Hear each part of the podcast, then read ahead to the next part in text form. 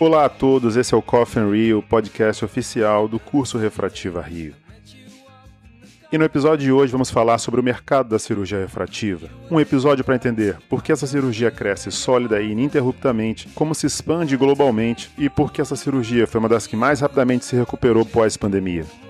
E no episódio de hoje eu vou receber o Head de Marketing da América Latina da Johnson Johnson Surgical Vision, também com especialização em administração, meu amigo Tiago Calvente. O Brasil tem uma média de 0,6 procedimentos a cada mil habitantes. É, a gente tem um espaço enorme para crescer. Né? Essa, a média nesses países de desenvolvidos é mais que o dobro no Brasil. Mas antes, vamos ouvir o episódio do IOR TV desse ano, onde Hannah Jahara fala sobre a demanda global por cirurgia refrativa e como essa cirurgia se recuperou após as paralisações relacionadas ao Covid-19. In our top story, a new report shows that global demand for refractive surgery has rebounded strongly following the COVID-19 shutdowns, with high growth anticipated over the next five years. According to the latest MarketScope report, demand for refractive surgery has bounced back, with the use of protective masks initiating new drivers for the market.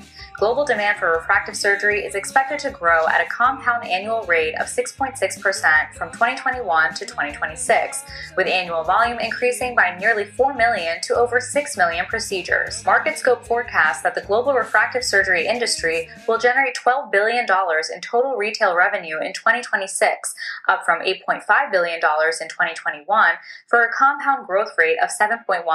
Ou seja, o mercado de cirurgia refrativa dentro da oftalmologia é dos que vai gerar maior maior receita nos próximos anos. E esse report se refere apenas às cirurgias refrativas associadas à cirurgia com laser. Eu lembro que para o cirurgião refrativo isso inclui também as cirurgias com lente intraocular e até mesmo cirurgias de crosslinking e anel. Mas aqui falando especificamente da cirurgia cujo objetivo é a correção da ametropia com laser, é, de acordo com dados americanos, estima-se que 75% dos adultos é, possuem algum tipo de alteração refracional que precisa de correção visual. Os óculos são usados por cerca de 50% da população e até 15% usa lentes de contato. Mas um dado que chama bastante atenção, especialmente para quem está envolvido com o ensino, como eu, é que dos 19 mil oftalmologistas licenciados americanos, apenas pouco menos de um terço passaram por algum tipo de treinamento para cirurgia de correção de ametropia com laser. Na prática, em 2020, eram cerca de 4 mil apenas reportados, relatados como chamados cirurgiões refrativos, dando uma proporção de um cirurgião para cada 90 mil habitantes. E é por isso que, mesmo levando em consideração idade, erro refracional, as aprovações do FDA, acessibilidade, e ainda assim tendo cerca de 50 milhões de pacientes em potencial só nos Estados Unidos, são realizados ainda cerca de 800 mil procedimentos por ano. No mundo inteiro, esse número chega a 1 milhão e 600 mil cirurgias. Ou seja, há um imenso número de pacientes que nem são avaliados para cirurgia e ainda um número relativo de poucos cirurgiões concentrando a maior parte desses pacientes. E nosso objetivo no mundo refrativo Rio é capacitar o um número maior de cirurgiões oftalmologistas, tanto sob perspectiva da avaliação pré-operatória, o PER e o pós-operatório, quanto das técnicas cirúrgicas. E desde 2016, o Refrativa Rio já treinou mais de 3 mil cirurgiões de diferentes países. Eu lembro, inclusive, que, para quem ainda não se inscreveu, são 5 dias de imersão teórico-prática, com mais de 100 aulas, mais de 30 wet labs altamente elaborados, com professores que se preocupam em transferir o conhecimento com profundidade. Se você não se inscreveu, vá lá no nosso site cursorefrativario.com ou entra lá na minha rede social, no Instagram, Marcone Santiago, ou no Instagram do curso, que é Curso Refrativa Rio.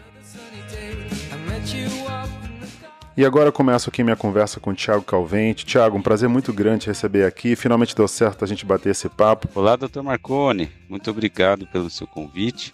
É uma honra estar aqui contigo e fazer parte desse seu projeto que vem levando informações de qualidade né, para milhares de oftalmologistas no Brasil. É, espero também poder contribuir né, com esse seu projeto, trazendo uma perspectiva diferente da cirurgia refrativa, mudando um pouco da ciência, que você sempre fala em todos os seus episódios, e falando um pouco mais sobre as questões de mercado da refrativa aqui no Brasil. Eu estou envolvido no negócio da refrativa há muitos anos e, particularmente, é um tema que gosto muito de conversar e é um prazer estar aqui contigo. É, Tiago, eu queria começar contigo com uma pergunta bem, bem direta. Assim. Eu sei que você tem bastante experiência, a gente acabou de ouvir a Hannah Johara falando sobre o market scope. Eu sei que essa é uma área sobre a qual você se debruça e com a qual você tem bastante familiaridade. Né? O que os números dizem, é, na sua perspectiva, sobre o cenário mercadológico da cirurgia refrativa no Brasil e no mundo? Falando da perspectiva do mercado brasileiro, existe uma auditoria global que se chama Market Scope. Ela audita é, diversos mercados de diversas é, especialidades médicas no mundo. É, o último relatório que eu tive acesso, que foi do ano de 2020, ele mostra que o número de cirurgias refrativas no Brasil e no mundo, em 2020, que foi o ano da pandemia, caiu. Na verdade, foi a primeira vez que eu vi que esse número caiu, no caso versus 2019, né? E como eu falei, foi a primeira vez realmente que eu vi ele caindo. Até 2019, é, o número absoluto no Brasil e no mundo vinha crescendo constantemente. E esse relatório também traz uma perspectiva para os próximos cinco anos e existe uma tendência de crescimento constante é, da, do número de cirurgias refrativas no Brasil e no mundo. Assim, vamos falar um pouquinho de número, né? É, esse relatório, essa empresa, o MarketScope, ele estima que em 2019 é, o número de 4 milhões e meio de procedimentos refrativos no mundo, sendo que 63% destes procedimentos, ou quase 3 milhões, foram realizados com Exmer Laser. Ele diz que 21% foi é, um procedimento refrativo com extração da lentícula e os outros 16% outros procedimentos é, com fins refrativos, incluindo, por exemplo, até faco refrativa nos países onde essa técnica é permitida. Na América Latina, é, no mesmo período, foram é, realizados 386 mil cirurgias, é, procedimentos refrativos, sendo que na, na América Latina 80% destes, deste número né, foi de excimer laser e 13% outros tipos e apenas 7% com extração da lentícula. É, então, falando de Brasil, em 2020, né, o ano da pandemia, sempre lembrando, foram realizados 132 mil procedimentos, aproximadamente, com Exmer. É, esse relatório ele traz um dado comparativo que eu achei bastante interessante. Né? O Brasil tem uma média de 0,6 procedimentos a cada mil habitantes. Então, é, é um jeito de que eles é, comparam né, o número de cirurgias relativo a cada mil habitantes. É, esse número de 0,6 está um pouquinho acima da média global, porém, se a gente compara esse número com as outras nações desenvolvidas, e eu sempre gosto de comparar a medicina, a oftalmologia no Brasil é, como uma referência no mundo, ou seja, é, a gente pode comparar a nossa medicina, nossa oftalmologia com os países sim desenvolvidos, é, a gente tem um espaço enorme para crescer. Né? A média nesses países de desenvolvidos é mais que o dobro no Brasil de procedimentos, ou seja, 1,3 procedimentos de refrativos a cada mil habitantes. Na Coreia do Sul, por exemplo, que é o país que mais é, se faz procedimento refrativo, esse número é de 2,9 procedimento por ano a cada mil habitantes. Ou seja, a gente não vai chegar igual uma Coreia, mas sem dúvida tem espaço para crescer, ou seja, é um mercado que realmente pode ser promissor. Né? E analisando o relatório, doutor Marconi, é, um dado que me chamou bastante atenção, eles estimam que a cirurgia com extração de lentícula cresça. É, que, e que cresça em uma taxa bastante alta, que é de 15% ao ano. No Brasil e na América Latina, o domínio do procedimento de Exmer é bem maior quando a gente compara com o resto do mundo. Lembra que eu falei de 80%. E aqui eu já te devolvo uma pergunta, né? No seu ponto de vista, como você enxerga essa tendência no Brasil e do mundo e, claro, no seu ponto de vista como médico, como tecnologia disponível para que para o mundo, né? Se você acha que isso realmente faz sentido e para o Brasil, se você vê isso se revertendo, assim como é, seguindo, na verdade, uma tendência aí mundial.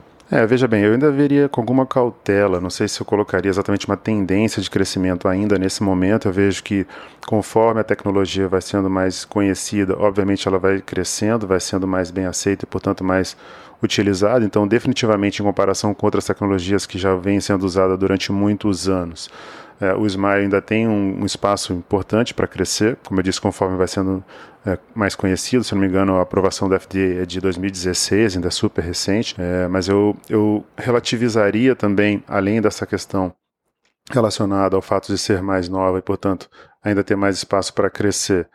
É, também o aspecto que há uma análise um pouco enviesada, porque tem alguns países específicos que têm usado com maior intensidade essa tecnologia, como Coreia, especialmente a China.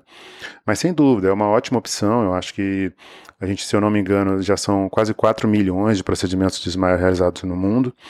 Eu lembro que o Smile é uma das opções de extração de lentícula, né, é, cujo aparelho é da Zeiss, mas tem também o Clear, da Zimmer, enfim, outras tecnologias também avançando nessa área. É, mas eu ainda vejo com alguma cautela. Eu lembro que é uma tecnologia que ainda tem algumas limitações, como, por exemplo, é, a centralização automatizada, o alinhamento para ciclotorção, é, que ainda não trata a hipermetropia, que ainda não consegue fazer tratamentos personalizados, guiados por frente de onda, e principalmente é, por topografia. Então, enfim, acho que ainda é uma área que tem muito espaço para crescer, mas a gente acompanha, obviamente, com bastante atenção e com muito interesse. É, eu lembro que vai ter um episódio específico sobre extração de lentícula, onde vamos falar bastante sobre esse assunto com a Natália Serpelletti e com a Márcia Toledo, e que no curso a gente também fala muito sobre extração de lentícula, inclusive com o Wet Lab de Ismael, com, com a Natália, que é sempre brilhante. Mas dando sequência aqui no nosso podcast, Tiago, eu queria te perguntar, o que você diria para o médico que quer investir na refrativa em termos de oportunidade, se ele deve ou não comprar um novo laser, se é um bom negócio nesse sentido? Assim. Olha, doutor Marconi, isso é uma pergunta difícil, eu acredito que poucos é, responderiam ela com certeza absoluta, né? É, eu brinco isso porque é uma resposta que sempre vai depender de diversos fatores. Inclusive, esse foi um tema que eu estudei na minha pós-graduação, fazia parte do grupo de refrativa, e o nosso grupo estudou é, a aquisição de um laser, os custos envolvidos na aquisição, no, os custos envolvidos do procedimento dentro do hospital, e, e claro, estudar para é, o que fazer, o break-even que, que o laser teria, e a resposta, a primeira resposta foi que era sim um bom negócio, né? Falando de forma mais prática, né, os principais pontos a serem pensados para quem quer investir é, é, sempre pensar no volume que ele já tem hoje de pacientes, o volume de pacientes futuro, né? Dependendo do caso, é, pode ser que tenha boas perspectivas daqui para frente, então o número de pacientes sempre vai ser importante. E, claro, na estrutura de custo que esse hospital possui, que isso varia bastante é, ao redor do Brasil, e também fazer uma, um comparativo com o valor cobrado por procedimento. Esse é o básico e isso sempre vai ser um dos principais temas a serem pensados se é um bom negócio ou não. Mas no geral, eu quero focar minha resposta de novo em dados mercadológicos, é, falando de novo do Market Scope, ele traz um comparativo da produtividade dos lasers ao redor do mundo. E o Brasil ele possui uma produtividade para mim surpreendente maior do que a média global. Esse relatório diz que um laser no Brasil em média faz 563 procedimentos por ano e, por exemplo, na Europa esse número é de 451 procedimentos por ano.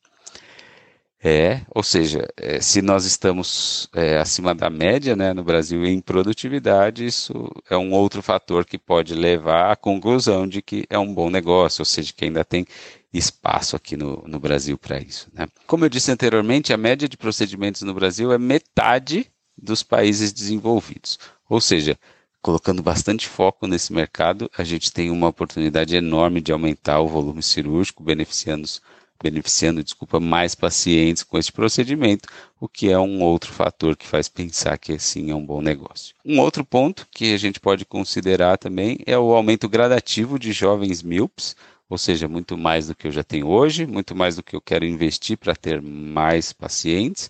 É, a gente sabe que a população está ficando cada vez mais míope, ou seja, um mercado é, em crescimento, olhando aí para o futuro. E de verdade acredito que muitos médicos já estejam percebendo essa oportunidade e querendo investir mais na refrativa, não só por todos esses fatores que eu acabei de dizer, mas também pela característica da, do paciente de hoje em dia. É óbvio que tem vários perfis de paciente, mas é, se diz muito quando se estuda as características da, da população, da, da, da, geração, na verdade, de hoje em dia, que é uma geração que quer uma maior independência de óculos. Para finalizar minha, minha, minha resposta, é, a gente percebe também que pode ser um bom negócio quando a gente olha para o seu próprio curso. O seu curso vem mostrando isso ao longo do, do tempo, e vem mostrando isso, no meu ponto de vista, pela crescente quantidade de pessoas que cada ano tem procurando o seu curso. Óbvio que eles cada vez mais procuram pela qualidade do curso, mas se não fosse um mercado com oportunidades, se os médicos não estivessem enxergando uma oportunidade na refrativa, eles não estariam cada vez mais procurando o seu curso também. Sim, sem dúvida, Tiago. Muito legal você ter falado isso. O Refrativa Rio faz com que os cirurgiões fiquem muito bem posicionados para esse mercado, esse mercado que cresce, como você colocou muito bem. A gente tem estatísticas de mais de 90% dos nossos alunos operam mais já no primeiro ano pós-curso, então, quer dizer, o Refrativa Rio é extremamente capacitante, faz com que as pessoas que venham ao curso operem melhor e operem mais, é, em termos de números é, absolutos mesmo. Então, isso sem dúvida deixa a gente muito feliz. É, realmente não é só um evento, né? É um investimento em ensino extremamente capacitante que vai fazer com que essas pessoas que vêm ao curso operem mais. E avançando aqui no nossa, na nossa conversa, Tiago, é, nos últimos anos é, tiveram algumas mudanças no sentido do, digamos assim, do pagador, né? É, com poder de compra reduzido, menor número de pacientes que têm convênio, essa tendência de verticalização.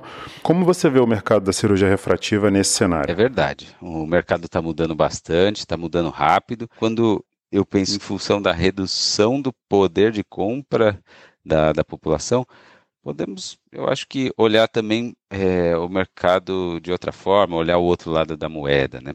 No geral, a cirurgia refrativa pode ter sim um efeito financeiro positivo para o paciente, por exemplo. É, quando a gente considera que a maioria dos pacientes ficarão independentes de qualquer tipo de correção visual depois da cirurgia, automaticamente isso, é, isso torna o procedimento refrativo custo efetivo, né, como a gente chama. É, depois da cirurgia refrativa, o paciente pode, pode não, né? Ele vai economizar com óculos, com lente de contato no longo prazo. Infelizmente, muitos pacientes ainda não pensam dessa forma. Eles pensam apenas no desembolso integral da cirurgia que é maior do que o custo de óculos ou lente de contato naquele momento. Então, o desembolso inicial da cirurgia é maior e ao longo prazo, sem dúvida, em quase todos os casos, ela vai se mostrar custo efetivo. Agora, é, por mais que os pacientes não percebam isso, a maioria deles não percebe, eu acho que sim é um trabalho da, da clínica, né, do médico ou de, da pessoa que, que orienta o paciente, que dá apoio para esse médico, fazer uma conscientização nesse sentido, seja com uma calculadora, seja só batendo um papo é, sobre, sobre isso, porque realmente fica fácil de fazer uma conta básica de quanto ele gasta é, cada ano, a cada dois anos, não sei, com troca de óculos ou quanto ele gasta, gasta periodicamente com lente de contato. Sim, embora eu é, raramente entre no assunto é, financeiro com o paciente, muitas vezes quando a gente prolonga a conversa nessa direção, eu gosto de fazer exatamente esse exercício, né, de simular os gastos que o paciente tem. E, e nesse campo, o que a cirurgia refrativa vai oferecer em termos de tratamento, é, diminuindo a dependência de uma órtese, né, o óculos ou a lente de contato, os pacientes em geral entendem muito fácil, muito rapidamente nesse, nesse aspecto também. Sim, eu acredito que a cirurgia refrativa pode ser um bom negócio para a clínica. E por que, que eu digo isso? É, eu gosto sempre de fazer um paralelo com a cirurgia de catarata. Então, é, a cirurgia de catarata premium, hoje ela está ganhando cada vez mais adeptos, ela vem ganhando já há bastante tempo, cada vez mais adeptos, e é uma cirurgia que tem custos muito maiores do que a cirurgia de catarata convencional. Então, é, é um procedimento que realmente tem o poder de, de melhorar a qualidade de vida do paciente e, por ter esse poder, eles estão dispostos a pagar mais. Então, eu vejo a cirurgia refrativa de verdade da mesma forma, apesar de a gente ainda não ver o mercado olhando dessa mesma forma. Hoje a tecnologia vem avançando e existem procedimentos personalizados que realmente entregam uma melhor qualidade visual para o paciente do que se entregava no passado da cirurgia refrativa, né? E, assim como na catarata, os pacientes estão dispostos a, a pagar para ter uma, uma melhor qualidade visual, para ter a melhor qualidade visual possível de novo, a catarata vem provando isso e é um movimento que eu acredito que seja possível na, na refrativa.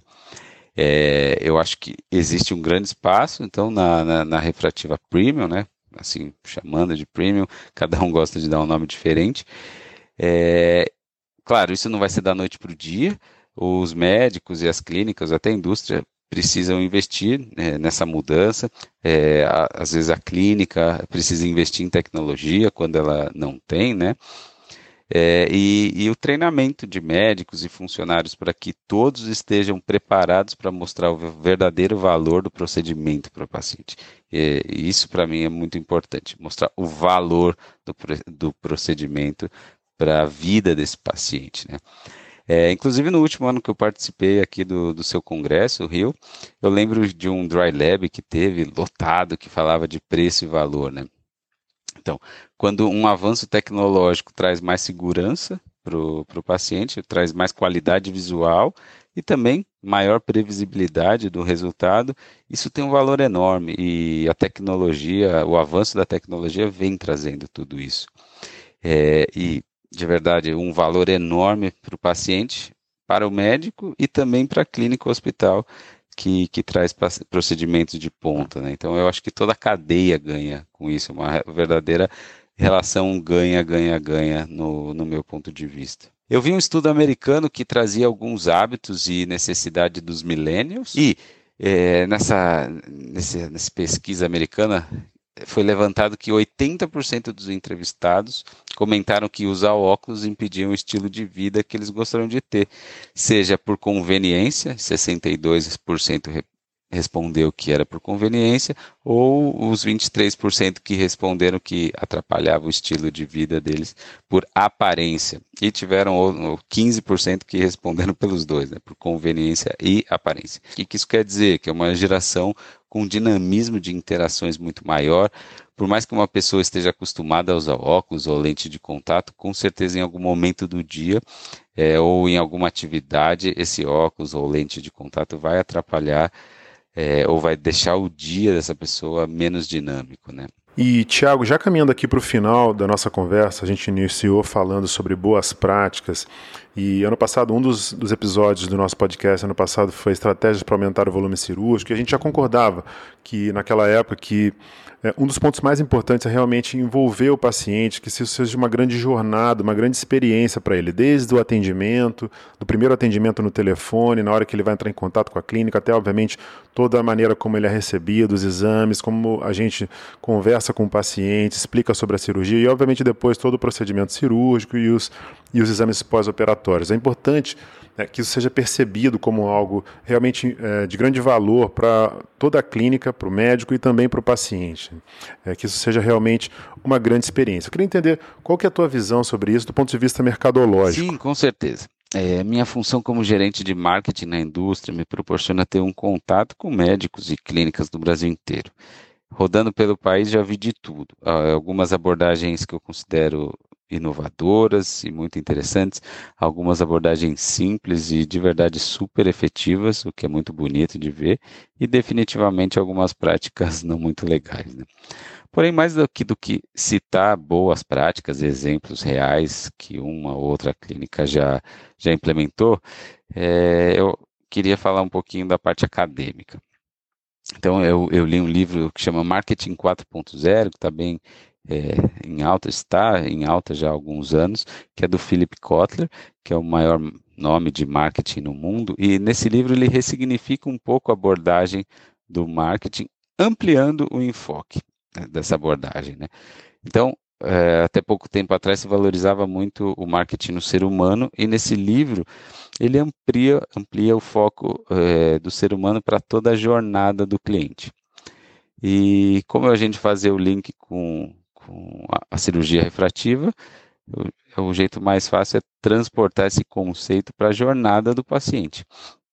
Então, assim, uma provocação que eu faço, né? Quem aqui que está nos ouvindo já parou para pensar e descrever a jornada do seu paciente? Depois, é, quem que, depois de, de, desenhar né, toda essa jornada, quem já, já fez um plano de ação para cada passo do paciente dentro É, então, Tiago, e até aproveitando a tua experiência também como, como head de marketing, seria bom ouvir tuas dicas, sugestões exatamente nesse contexto, né? Como os caminhos, os passos a seguir.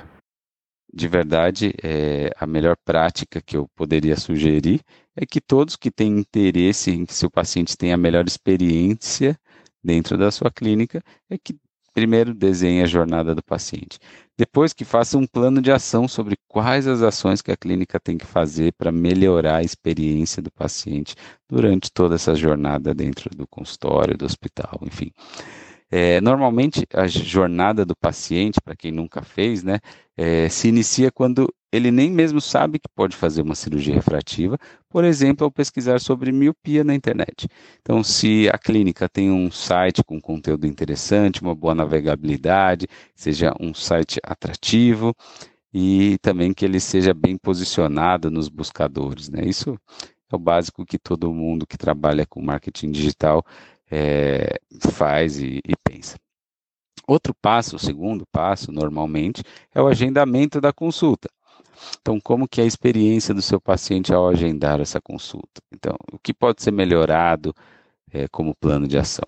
Andando aí na jornada do paciente, a gente pode citar é, quando ele chega na clínica, na, na recepção, é, na sala de espera, é, quando a clínica tem os pré-exames, a maioria tem, é, enfim, como que é a experiência do paciente em todos os passos.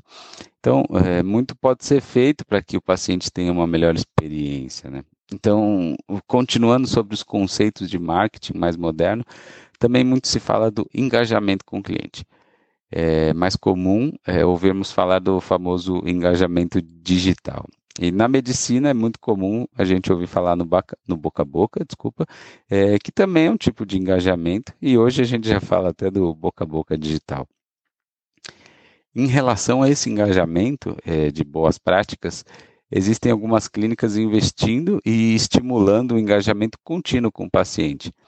Um, uma régua né, de comunicação, por exemplo, por mensagens, é, construída para que a clínica esteja em contato com o paciente do momento em que ele agenda a consulta, passando por uma comunicação e enquetes no pós-atendimento, por exemplo, e indo além com lembretes de retornos anuais, bianuais, etc.